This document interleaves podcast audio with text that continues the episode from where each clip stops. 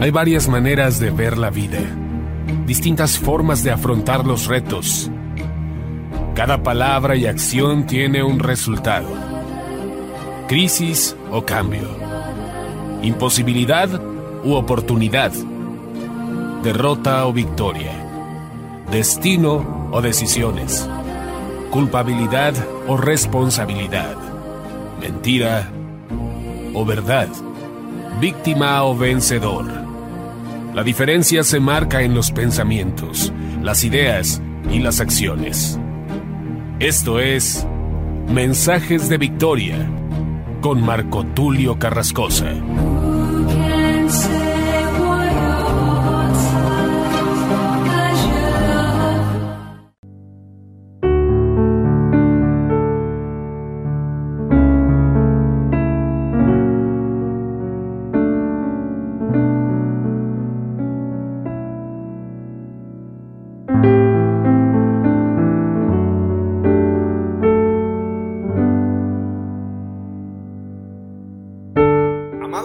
Y amigos, qué gusto saludarles nuevamente a través de la radio, a través de internet.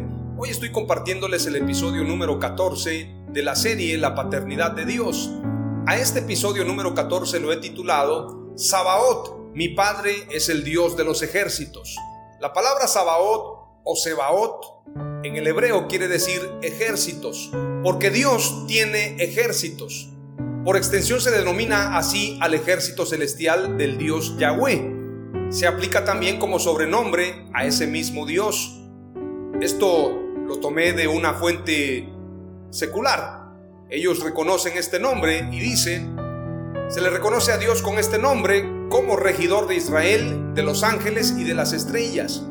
Uno de los varios nombres que los judíos dan a Dios es Adonai, Sebaot que podría traducirse como Señor de los ejércitos. Es uno de los que aparece en la Torá, el Pentateuco de la Biblia cristiana. El judío ortodoxo no debe pronunciar ni escribir el nombre de Dios ni en hebreo. El famoso tetragrama, cuya pronunciación es desconocida, IHWH. Esto quiere decir que el nombre de Dios no podía pronunciarse, sin embargo le pusieron vocales para poder pronunciarlo pero estas cuatro letras no tienen pronunciación. En este sentido, en la lengua vernácula, en el protestantismo, Martín Lutero utiliza esta palabra en el himno de batalla de la Reforma, hablando de una guerra. Debemos reconocer que Dios es Dios de los ejércitos. Para Él no hay nada imposible y Él pelea por nosotros, Él pelea nuestras batallas. Sabaoth, mi padre, es el Dios de los ejércitos, tiene referencia bíblica. Tenemos que reconocer que Dios tiene ejércitos. Cuando aprendieron a Jesús, ustedes recuerdan cómo el apóstol Pedro tomó la espada y le cortó la oreja a Malco. Aunque mi teoría es que el apóstol Pedro trató de ser posible de matar a Malco o de hacerle daño para evitar que el maestro fuese aprendido. Sin embargo, seguramente Malco pudo esquivarse la espada y lo que perdió fue la oreja. Pero Jesús declaró, no hagas esto. ¿Qué no piensas que yo puedo llamar a mi Padre y Él me enviaría legiones de ángeles a defenderme? Porque ciertamente Dios tiene ejércitos de ángeles y cuando Jesús vuelva vendrá acompañado de multitud de ángeles, de multitud de ejércitos. Veamos lo que dice la escritura en Éxodo capítulo 15 y versículo 3. El Señor es fuerte, guerrero, el Señor es su nombre. Isaías 42, 13. El Señor como guerrero saldrá, como hombre de guerra despertará, su celo gritará, sí lanzará un grito de guerra, contra sus enemigos prevalecerá. Primero de Samuel 1.3 declara, este hombre subía todos los años de su ciudad para adorar y ofrecer sacrificio al Señor de los ejércitos en Silo, y los dos hijos de Eli, Ofni y Fines eran sacerdotes del Señor allí. Primero de Samuel 1:11 declara, e hizo voto y dijo, oh Señor de los ejércitos, si tú te dignas mirar la aflicción de tu sierva, te acuerdas de mí y no te olvidas de tu sierva, sino que das un hijo a tu sierva, yo lo dedicaré al Señor por todos los días de su vida y nunca pasará navaja sobre su cabeza. Es decir, era cultural reconocer a Dios como el Dios de los ejércitos. Primero de Samuel 4:4 declara, y el pueblo envió a Silo y trajeron de allí el arca del pacto del Señor de los ejércitos que está sobre los querubines y los dos hijos de Elí, Ofni y Fines estaban allí con el arca del pacto de Dios. Aquí nuevamente habla del Señor de los ejércitos. Jeremías 10:16 declara, no es como esta la porción de Jacob, porque él es el hacedor de todo e Israel es la tribu de su heredad. El Señor de los ejércitos es su nombre. Jeremías 31:35 declara, así dice el Señor, el que da el sol para la luz del día y las leyes de la luna y de las estrellas para la luz de la noche, el que agita el mar para que bramen sus olas, el Señor de los ejércitos es su nombre. Jeremías 32, 18 declara que muestras misericordia a millares, pero que castigas la iniquidad de los padres en sus hijos después de ellos. Oh grande y poderoso Dios, el Señor de los ejércitos es su nombre. Primero de Samuel 17:45 declara, entonces dijo David al filisteo, tú vienes a mí con espada, lanza y jabalina, pero yo vengo a ti en el nombre del Señor de los ejércitos, el Dios de los escuadrones de Israel, a quien tú has desafiado. David declara el Dios de los escuadrones de Israel. Segundo de Samuel 7:26 dice, y sea engrandecido tu nombre para siempre al decirse, el Señor de los ejércitos es Dios sobre Israel, y que la casa de tu siervo David sea establecida delante de ti. Amós 3:13 declara, Oíd y testificad contra la casa de Jacob, declara el Señor Dios, el Dios de los ejércitos. Y así vamos a encontrar muchos pasajes. Veamos Amós 5:16. Por tanto, así dice el Señor, el Señor Dios de los ejércitos. En todas las plazas hay llanto y en todas las calles dicen, ay, ay. Llaman a duelo al labrador y la lamentación a los que saben plañir. Amós 6:8.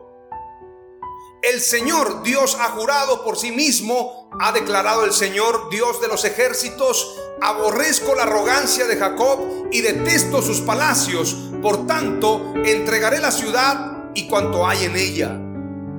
Amós 6:14 Pues he aquí levantaré contra vosotros, oh casa de Israel, declara el Señor, Dios de los ejércitos, una nación que os afligirá desde la entrada de Hamat hasta el arroyo de Arabá Veamos lo que dice Éxodo 14, 14 al 16. Y esto es para entender la dimensión del poder de Dios. No solamente debemos tener temor a Dios, porque Él es el Dios de los ejércitos, sino también tener confianza en Dios, porque Él peleará por nosotros y nosotros estaremos tranquilos. Amén. Aleluya. Versículo 14 declara, Jehová peleará por vosotros y vosotros estaréis tranquilos. Entonces Jehová dijo a Moisés, ¿por qué clamas a mí? Di a los hijos de Israel que marchen, y tú alza tu vara y extiende tu mano sobre el mar y divídelo, y entren los hijos de Israel en medio del mar en seco. Dios le dio poder a Moisés, y ese poder debía usarse. A veces clamamos y clamamos y clamamos, y no entendemos el poder de Dios que hay en nosotros.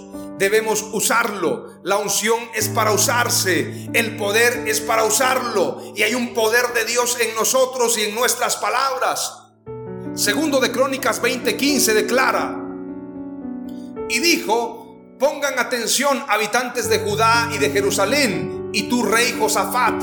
El Señor les dice, no tengan miedo ni se asusten ante ese gran ejército porque esta guerra no es de ustedes, sino de Dios. Amén. Aleluya.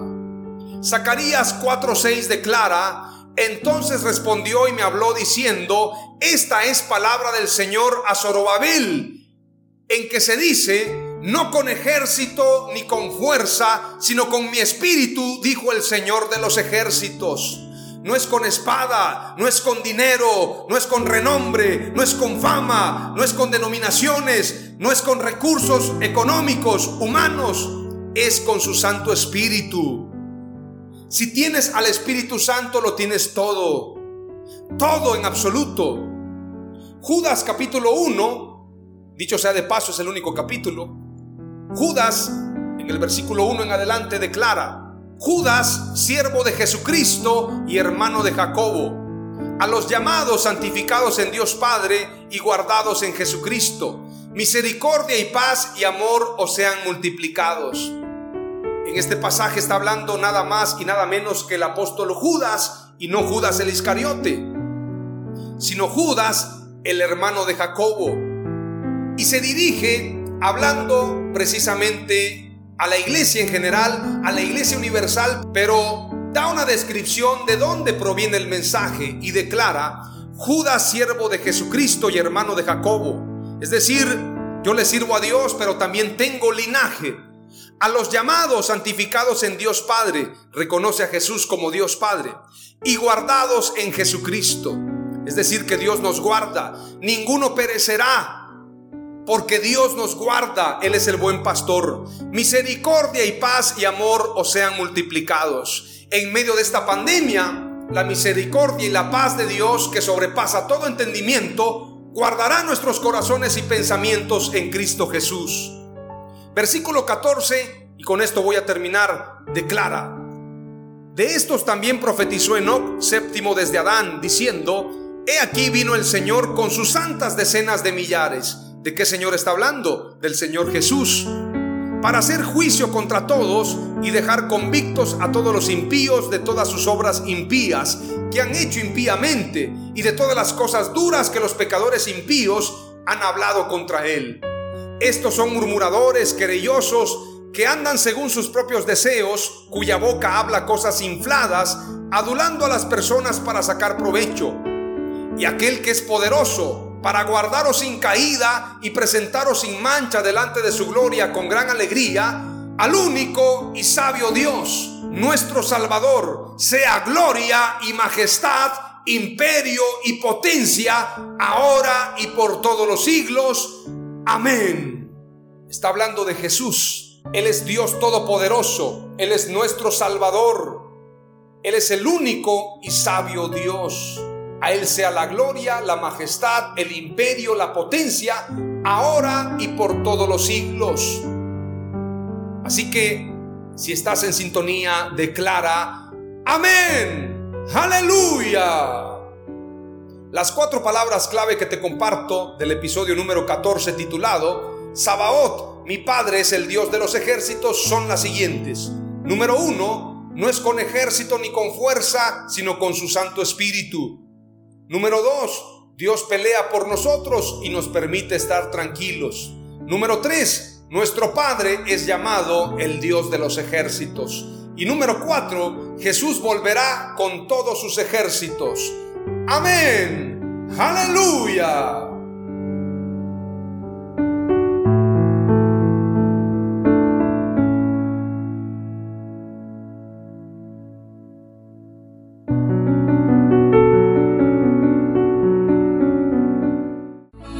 Esto fue Mensajes de Victoria con Marco Tulio Carrascosa. Gracias por escucharnos y seguirnos en nuestras redes sociales. Si deseas invitarnos a tu ciudad, escríbenos por inbox o al WhatsApp 961 66 882 99 961 66 882 99.